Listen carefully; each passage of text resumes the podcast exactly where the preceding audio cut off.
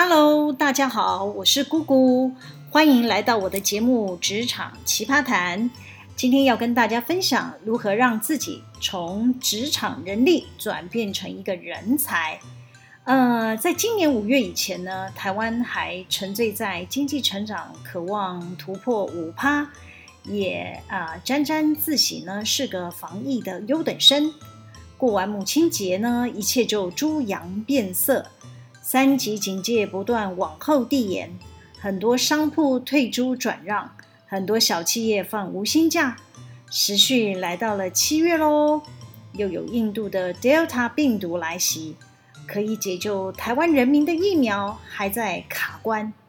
大家对七月十二号是否解封这件事情，已经不敢多想了。甚至有经济专家提出要下修今年台湾的经济成长率。其实啊，这么大的政经议题，不是我们这些升斗小民可以左右。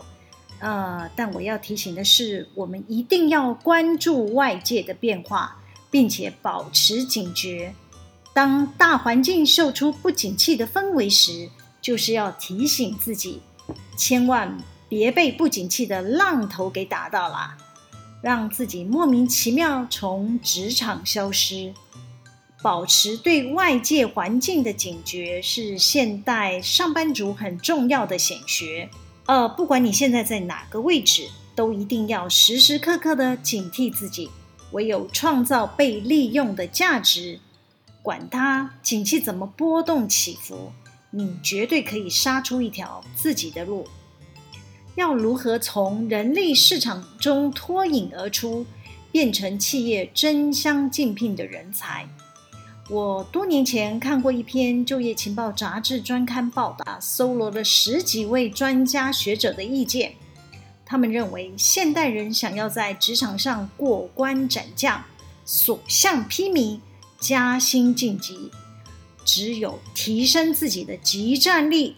并且呢，在同才间找出与自己能力的差异，才能从人力市场中的普通人蜕变成企业不可或缺的将才，也才能帮助自己在漫长的职业生涯中不断地创造新的价值。就业情报杂志访问的专家学者是写了一堆，但是呢，我只推荐两个重要的工作力。好，首先第一个推荐的就是正向思考的能力。我先说个故事吧。之前啊，我帮我服务的公司找人，我从人力网站发现了很多年近四十岁、拥有大专以上文凭的人力，却还在找助理工程师的工作。我就仔细研读他们的履历表，我发现了两个共通点：第一，停留在同一家公司的时间都不长，一年换好几个老板。第二，只做相似职位的工作，例如都是一般企业的技术员，没有累积专业的技能。是什么原因造成他们不愿意留在同一家公司累积专业技术呢？通常啊，求职者会给我们的答案是：啊、企业不符合他们的期待呀。才会让他们不断地想择良木而栖。太毅国际资深顾问范明宏老师在超过一千五百场以上的训练课程中做过了统计。范老师说啊，他要求学员要写下工作中的十大苦水。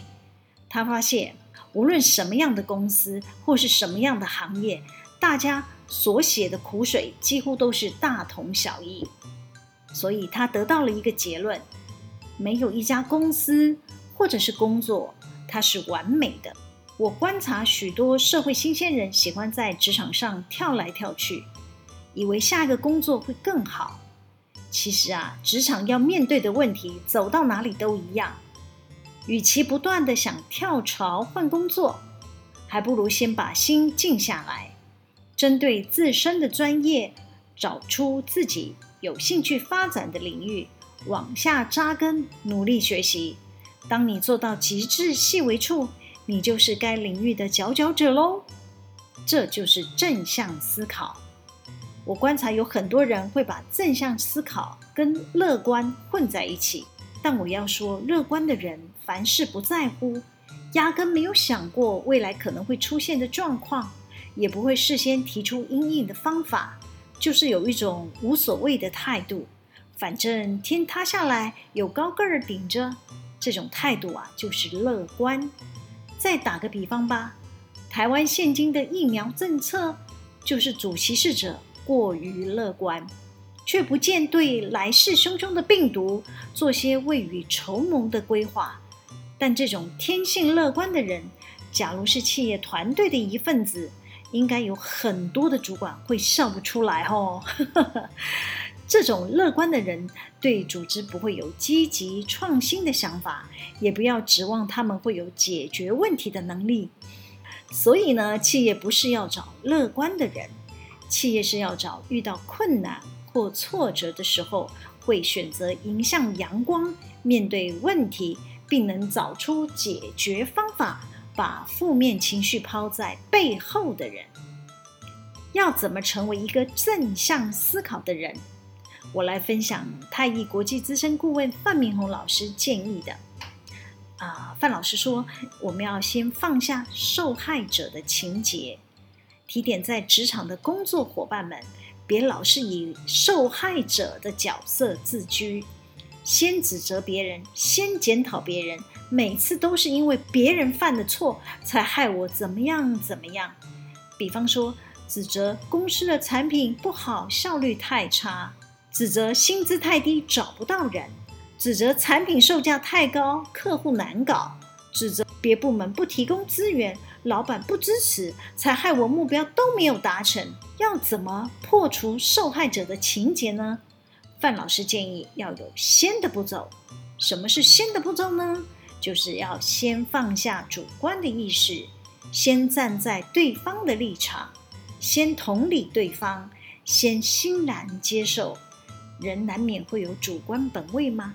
为了不让受害者的情绪蔓延，要先反观自己。哇，看到范老师这么提点，我就豁然开朗，感同身受。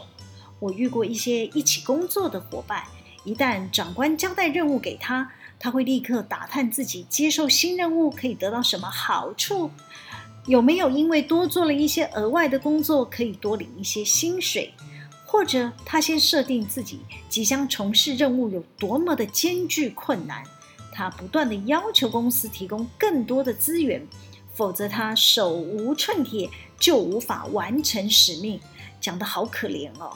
如果啊，他知道公司不会有特别的考量，他就会不高兴地抱怨公司，呃，不给资源呐，又要马儿跑，还不给马吃草，叫他怎么带领下属做事呢？哦，通常会正向思考的人呢，会先不计较个人得失，会先做了再说。会先利用有限的资源完成组织最大利益目标为优先，并且还能感染同僚，激励团队成员一起成长与学习。当大家目标一致，就会众志成城啦。当你先全心全意投入在自己的专业领域时，再困难的任务都能迎刃而解。等到绩效显现时，再来谈对企业组织的贡献，其实都不迟。即便企业因为经费预算因素没有满足性的报酬，也会因为这场实战演练的机会，让大伙专业技能大跃进。这种成就感是用薪水无法比拟的。这也是蓄积自己在职场上的战力。有很多人是看不到这一步。熬不下去的，不是选择跳槽，就是自我放逐。每天来公司工作呢，只愿意出三分力，对现行的工作没有热情，也不愿多付出，怎么可能成为专业领域的达人呢？最终啊，年纪一大把了，还只能跟职场的新兵抢基层的工作，是不是很可惜呢？第二个推荐的新工作力呢，就是要突破习惯领域。死守既定的习惯模式会束缚你的想法，让你产生惯性，最终无法适应诡谲多变的外在环境。让自己走进了死胡同，无法跳脱出来。当这样的行为模式变成惯性，很难在以创新为重要理念的企业里生存。老板会觉得你的能力已经到了临界点了，你不会有新创的想法，对组织的贡献价值也只能做到这里。哦，不要怪企业太现实，企业要面对的竞争绝对超乎你的想象。如果市况持续的低迷，景气继续的萧条，你可能会是被职场优先淘汰的人。交大管院游伯龙教授呢，曾经分享过一个故事，啊、他说有一个即将退休的老董事长，要在甲乙两个人之间呢挑出一位接班人，两个人同样会骑马，董事长就带着准接班人来到了牧场，各配给了一匹相同的好马，然后呢，告诉他们要绕场一圈，谁的马最后到。谁就是下一任董事长？尤伯龙教授指出，通常惯性的赛局是比快的，比慢确实是超出一般人的习惯领域。一开始呢，让这个甲乙两个人呢不知所措，之后呢，甲就跳出了习惯的束缚，立刻跳上了乙的马，飞快地奔驰出去，把自己的马留在了后头。等乙回过神来，为时已晚。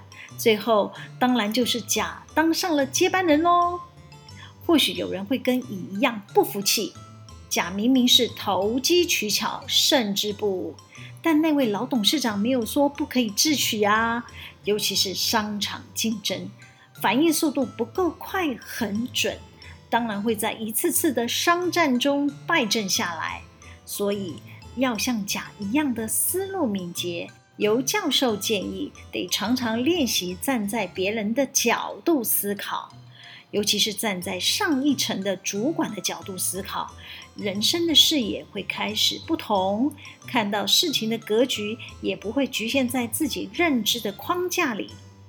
要怎么练习站在主管的角度思考呢？我推荐一个方法，就是自问自答。当你要向主管报告你的工作进度或描述工作问题时，你要先组织好自己要表达的内容，并且先练习自己问自己：假设你是主管，遇到这个问题，你会怎么处理？反复练习了几次，你会开始发现你已经有了解决的方案了。再设想主管还会丢出什么样的延伸问题，你预想的越充分，你就会越有自信。渐渐的，你也会发现自己开始会以主管的角度思考每项任务。当这样的思考模式开始转换后，你的行为也会开始转变。你会理解主管要的是什么。企业要的又是什么？你就能跟上企业运作的脚步，你也能创造不凡的成就。不要被既定的作业方式限制我们的思考，要随时有否定昨天自己的想法。当企业不断地与时俱进的时候，我们要凭借什么可以让企业非要我们不可？当然是凭借着源源不绝的改善能力。这些改善力呢，源自于对现状不满，发觉自己重复做一些没有效率的事情，接着呢，就会思考怎么突破与改变。如果有想到这一步，就表示你已经突破习惯的模式。当你愿意提出新创的做法，跨出挑战自己的那一步时，你也会发现你其实拥有无限的能量，蓄势待发。好啦，今天就先跟大家聊到这里喽。喜欢我们今天的主题吗？可以帮我们留言、按赞、分享、订阅。每周日都有更新的内容会上传哦，要记得追踪我哦。谢谢大家的收听，我们下次见喽，拜拜。